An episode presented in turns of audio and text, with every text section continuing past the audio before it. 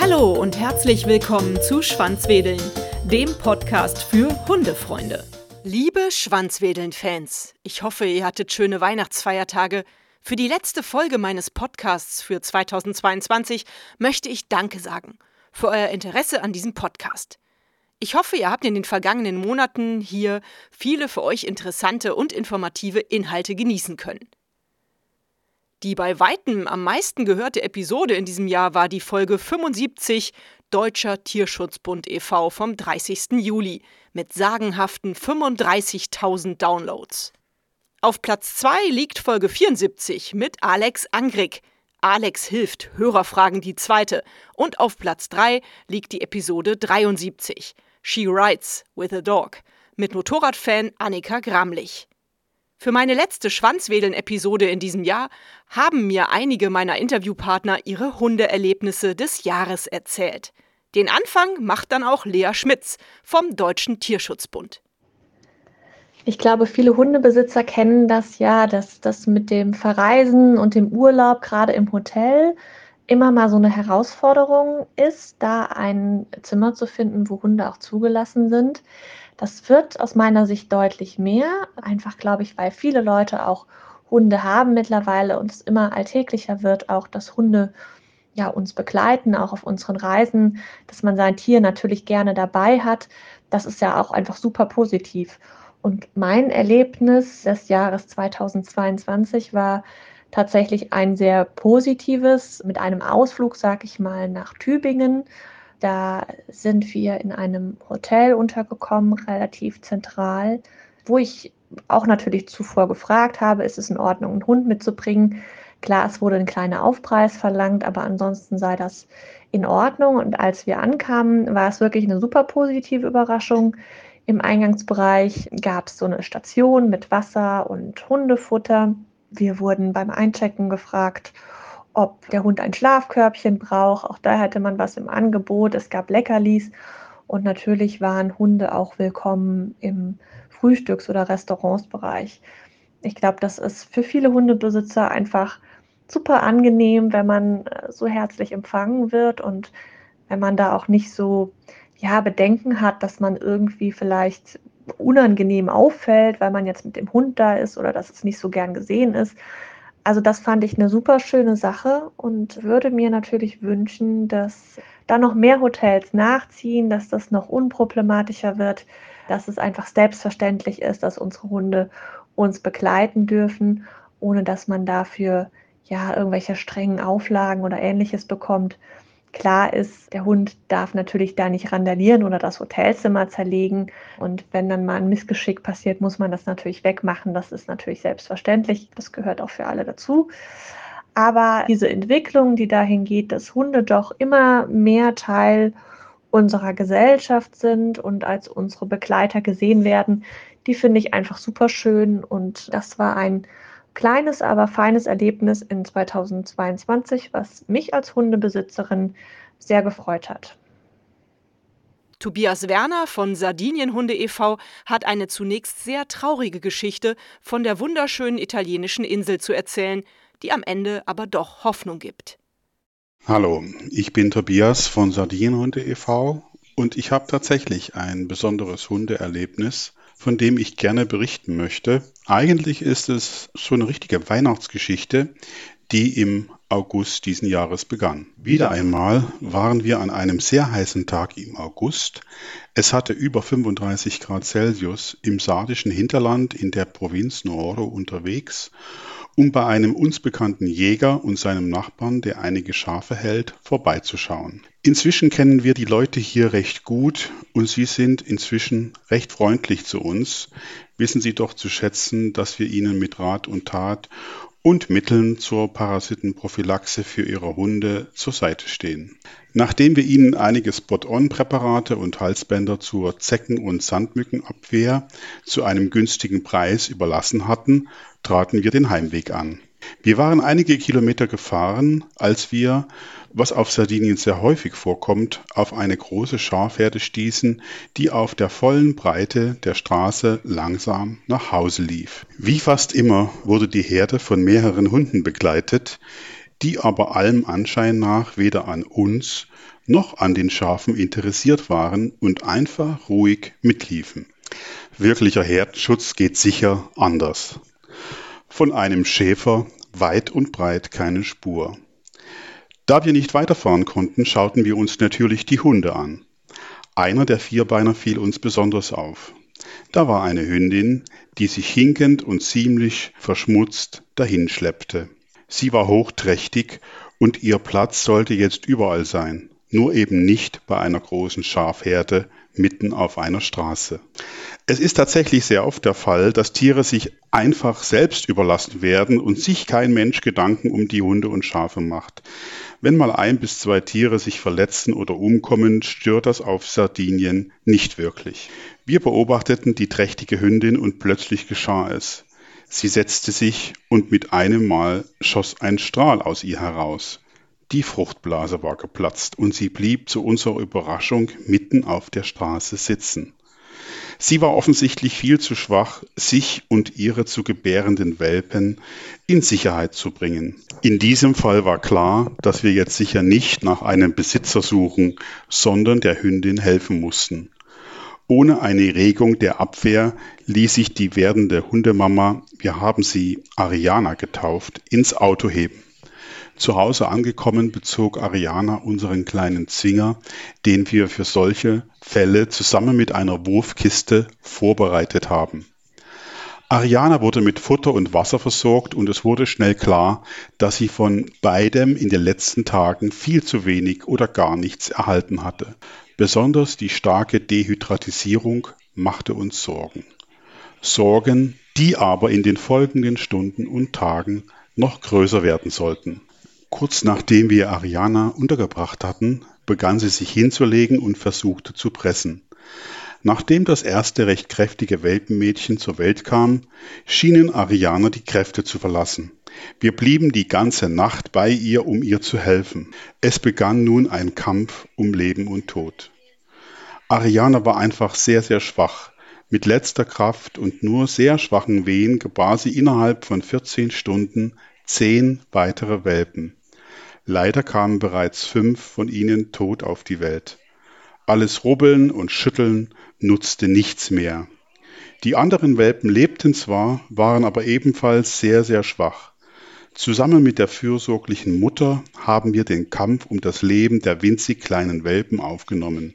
Leider haben wir drei der Zwerge innerhalb der ersten 24 Stunden und den letzten kleinen Bruder am dritten Tag verloren. So blieb uns nichts weiter übrig, auch für ihn ein kleines Grab zu schaufeln. Viel Zeit zu trauern blieb uns nicht, denn nun galt es zusammen mit ihrer Mama, dem winzig kleinen Welpenmädchen, den Weg ins Leben zu ebnen. Es waren unglaubliche Momente für uns, denn Ariana schien unser Anliegen und alles, was wir taten, sehr gut zu verstehen und half uns in den nächsten Tagen. Denn neben der kräftigen erstgeborenen Ape, die fast ununterbrochen an den Zitzen ihrer Mama hing, gab es ja noch das zweite Hundemädchen, das nicht mal halb so groß wie ihre Schwester war. Die kleine Aurora war ja noch lange nicht über dem Berg. Besonders ihr schwacher Saugreflex bereitete uns Sorgen. Und es schien nun, dass auch Ariana das verstand und nun fast ununterbrochen Aurora ihre Milchleiste präsentierte. Zusammen haben wir es dann geschafft. Aurora bekam von uns alle zwei Stunden eine kleine Portion Welpenmilch und endlich nach drei Wochen konnten wir Entwarnung geben. Aurora wird überleben. Sie trank jetzt mit viel Energie und verdoppelte fast jeden Tag ihr Körpergewicht. Wir waren sehr erleichtert, als wir ab der vierten Woche bemerkten, wie sich nun alle der kleinen Familie freuten, wenn sie uns sahen und sich an uns orientierten, wenn wir bei ihnen im Zwinger waren. Nun konnten wir uns Gedanken um die Zukunft der Familie machen und versuchen, für sie Familien zu finden, die diese wunderbaren Tiere bei sich aufnehmen.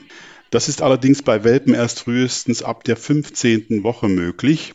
Und so zog die kleine Familie zunächst auf eine private Pflegestelle auf Sardinien um. 14 Wochen nach ihrer Geburt haben wir dann alle dreien einen Besuch abgestattet. Wir waren gespannt, wie sie sich weiterentwickelt haben und ob sie uns wohl wiedererkennen würden. Was sollen wir sagen? Es war eine überwältigende Begegnung. Unsere Präsenz in den ersten Lebenswochen hat sich offensichtlich bei den Hunden so tief eingebrannt, dass sie uns sicher nie wieder vergessen werden. Die Freude war jedenfalls einfach unglaublich. Schwanzwedelnd und wild herumspringend, mit den Zähnen an unseren Fingern knappernd, wurden wir begrüßt, dass es eine reine Freude war. Wir konnten uns davon überzeugen, dass sich Ape und Aurora hier prächtig entwickelt haben. Die kräftige Ape wuchs zu einem großen und wunderschönen Mädchen heran. Aber auch Aurora, die kleine Kämpferin, ist ein unglaublich hübscher Schatz geworden. Und so war es nicht weiter verwunderlich, dass sie und ihre Schwester eine Reihe von verheißungsvollen Anfragen erhielten, um auf Dauer in Deutschland ein Zuhause zu finden.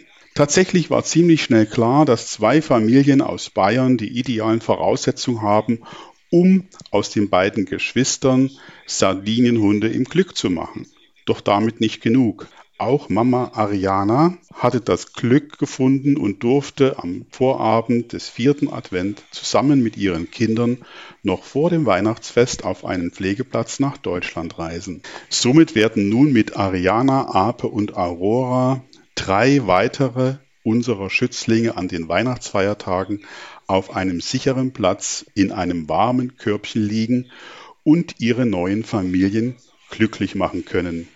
Auch wenn wir uns schwerpunktmäßig der Tierschutzarbeit vor Ort verschrieben haben, solche Geschichten sind für uns immer etwas Besonderes. Ganz nach dem Motto, wir können nicht alle Hunde dieser Welt retten, aber wir können die ganze Welt eines Hundes retten. Auch Lisa Frankenberger von Tasso e.V. hat sich mit einer kleinen Geschichte bei mir zurückgemeldet. Hallo Birte, du hattest ja nach meiner Hundegeschichte oder meinem Hundeerlebnis des Jahres gefragt. Jetzt bin ich als Pressesprecherin bei Tasso natürlich leider nicht am Telefon an erster Stelle dabei, wenn wir äh, Hunde zurückvermitteln oder ganz spannende Suchen begleiten dürfen. Und meine Kolleginnen und Kollegen erzählen mir zwar dann manchmal ganz gerne davon und das sind auch wirklich immer sehr schöne und bewegende Geschichten. Aber wie gesagt, ich erlebe die nicht aus erster Hand mit. Ich kann aber tatsächlich eine kleine Geschichte zum Besten geben, die mir dieses Jahr passiert ist. Das hatte ich in den Jahren, die ich bei Tasso bin, so auch noch nicht. Und zwar ist mir vor einigen Monaten ein kleiner Hund vors Auto gelaufen letztlich. Er war noch so ein bisschen an der Seite, als ich vorbeifuhr, zum Glück sehr langsam. Und ich habe das Auto dann gleich rechts rangefahren, hatte meine kleine Tochter und meine Mutter im Auto, die sind dann noch im Sitzen geblieben. Und dann bin ich ein Stückchen zurückgegangen, weil ich gedacht habe, der der sah nicht gut aus. Also der war wirklich super klapprig. Der sah ganz mitgenommen aus, als ob der schon richtig lange draußen ist. Da habe ich gedacht, da musst du jetzt mal gucken gehen. Das war ein ganz kleiner Hund. Und ähm, das Fahrzeug hinter mir hatte ebenfalls angehalten. Zum Glück. Die haben den Hund dann auch schon bei sich gehabt, haben ihn mir in den Arm gedrückt und wussten auch nicht so ganz, wo, wo er hingehört. Er trug leider kein Geschirr, kein Halsband, also auch keine Tasso-Marke. Und ich habe ihn mir dann unter den Arm geklemmt. Das war zum Glück ein ganz, ganz liebes Tier und mich auf den, auf den Weg zurück zum Auto gemacht. Normalerweise habe ich ein Tasso-Lesegerät im Auto. An dem Tag war natürlich das nicht dort, weil ich es zum Batteriewechseln zu Hause hatte. Ich war allerdings auch nur wenige Meter von zu Hause entfernt, hätte den Hund also mitnehmen können und hätte dann natürlich hier ähm, geprüft, ob er einen Transponder trägt und bei Tasso registriert ist. Das war in dem Fall dann aber gar nicht notwendig, weil ich vor einer ehemaligen Tierarztpraxis stand ein paar Meter weiter. Und dann dachte ich, naja, so ein Tierarzt, wenn der dort noch wohnt, hat er ja vielleicht noch ein Lesegerät. Also bin ich mit dem Hund unter dem Arm auf den Hof gelaufen und habe gefragt, ob derjenige der Tierarzt ist, der mir dort begegnet ist. Und er sagte, ja, ich bin hier der Tierarzt, aber Sie haben da auch meinen Hund. Also ist mir tatsächlich der Hund des Tierarztes vors Auto gelaufen. Der ist entwischt, als die Handwerker im Haus hatten. Und dass die Einschätzung, dass er so mitgenommen aussieht, liegt äh, nicht etwa daran, dass er schon so lange unterwegs war. Er hatte sich tatsächlich erst vor wenigen Minuten aus dem Staub gemacht, sondern daran, dass dieser Hund 20 Jahre alt war. Ich konnte das gar nicht fassen, als ich das gehört habe. Das hat natürlich ein bisschen was erklärt, ähm, warum er so mitgenommen aussieht. Aber der Tierarzt sagte, der ist sonst total gut drauf, der ist fit, der ist gesund, klar, er sieht nicht mehr gut, er hört nicht mehr gut, aber war ein total gesundes Tier, was an dem Tag dann auch einfach wahrscheinlich Riesenglück hatte, dass es noch nicht so früh dunkel geworden ist und dass es noch gesehen wurde, weil das hätte sonst ganz anders ausgehen können. Also ich habe zwar die Registrierungsmöglichkeit bei Tasso in diesem Fall nicht gebraucht, um den Hund zurückbringen zu können, musste, durfte mich nicht in die, mit meinen ähm, Kolleginnen und Kollegen am Telefon unterhalten, um zu versuchen, den Halter zu finden. Aber so war es natürlich umso besser und noch stressfreier für das Tier, dass ich zufälligerweise genau seinem Halter in die Arme gelaufen bin und der wieder nach Hause zurückkommen konnte.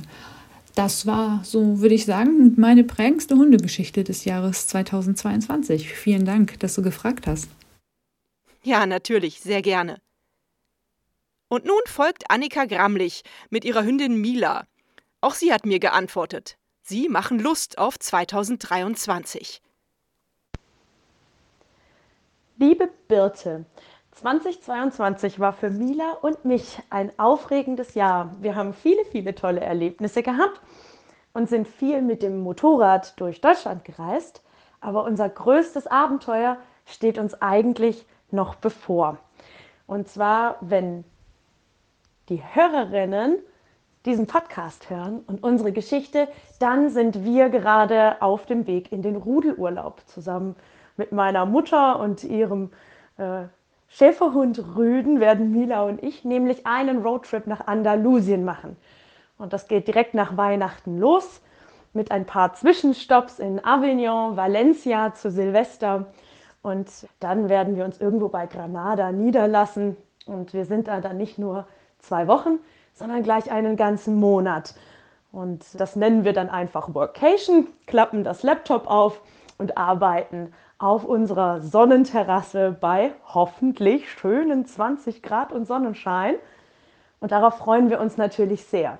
Das heißt, unser großes Abenteuer beginnt noch und wir sind sehr, sehr gespannt, was uns da erwarten wird. Aber wir sind zuversichtlich, dass es da jede Menge zu erleben gibt und jede Menge neue Freunde, die wir da treffen und kennenlernen. Und vielleicht geht es auch mal mit dem Motorrad Richtung Sierra Nevada oder vielleicht auch noch weiter runter in den Süden an die Küste. Vielleicht machen wir einen Abstecher an der Rennstrecke in Almeria. Wir wollen es uns gar nicht so genau vorschreiben, was wir alles machen wollen und äh, haben nur so eine kleine Ideenliste im Gepäck, auf die wir uns schon sehr freuen. Und alles andere hört man dann von uns im Januar auf She-Rides oder bei uns privat mit Nika Loves Bikes. Das ist ja unser gemeinsamer Instagram-Kanal. Da mischt ja Mila mit. Ne? So, wir wünschen euch auf jeden Fall eine ganz, ganz tolle Zeit, einen guten Start, einen guten Rutsch ins neue Jahr, wie man so schön sagt. Kommt gut rein, habt viel Spaß und auf viele, viele tolle Hundeabenteuer, Erlebnisse und schöne Begegnungen im neuen Jahr. Bis dann!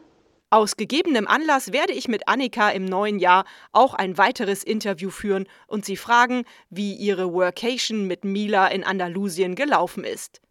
Meine Hundegeschichte des Jahres ist übrigens keine wirkliche Story, sondern eher eine wiederholte Beobachtung, die mein Herz hat aufgehen lassen. Wie bei so vielen Familien wütete auch in unserem Haus dieses Jahr sowohl Corona als auch ein schlimmer grippaler Infekt. Und jedes Mal, wenn jemand aus ihrem Rudel krank im Bett oder auf dem Sofa vegetierte, war unsere Lola besorgt und umsorgend zur Stelle, bewachte den Kranken und verteilte Kuscheleinheiten und Küsse. Das fand ich einfach super schön zu sehen. Zum Schluss von mir noch zwei Hundebuchtipps für alle, die noch eine gute Lektüre für den Jahresübergang suchen. Besonders gut gefallen hat mir dieses Jahr Vanya und die wilden Hunde, mein Leben in fünf Jahreszeiten. In dem Buch erzählt Maike Maja Nowak in wunderschönen Bildern und Geschichten vom Leben in einer Welt, in der die Zeit stillzustehen scheint und in der Mensch und Tier sich gegenseitig helfen zu überleben. Ich fand es ist ein wirklich schönes Buch und ich habe es sehr gerne gelesen. Ebenfalls begeistert hat mich das andere Ende der Leine von Patricia B. McConnell, die uns augenzwinkernd vor Augen führt, was Menschen für eine interessante Spezies sind und beschreibt, wie wir uns in Gegenwart von Hunden verhalten und wie Hunde unser Verhalten missverstehen könnten. Natürlich löst sie auch auf, wie wir am besten mit unseren vierbeinigen Freunden umgehen können. Ist ein Sachbuch, aber wirklich sehr schön und gut zu lesen und man findet interessante Tipps. Ja, da bleibt mir nur noch, mich Annikas guten Wünschen anzuschließen. Ich wünsche euch und euren Fellnasen ein frohes und glückliches neues Jahr, viele schöne Momente mit euren Hunden und weiterhin viel Freude an diesem Podcast. Vielen Dank für eure Treue. Wir hören uns im kommenden Jahr beim Schwanzwedeln Podcast. Und ich sage auch vielen Dank fürs Zuhören heute. Hat euch dieser Podcast gefallen, dann teilt ihn doch mit euren Freunden und gebt mir eine 5-Sterne-Bewertung denn nur so werden auch andere Hundefreunde auf den Podcast aufmerksam. Nun knuddelt euren Hund und gebt ihm ein Leckerchen und sorgt für ein Schwanzwedeln. Bis zur nächsten Folge. Wuff und tschüss.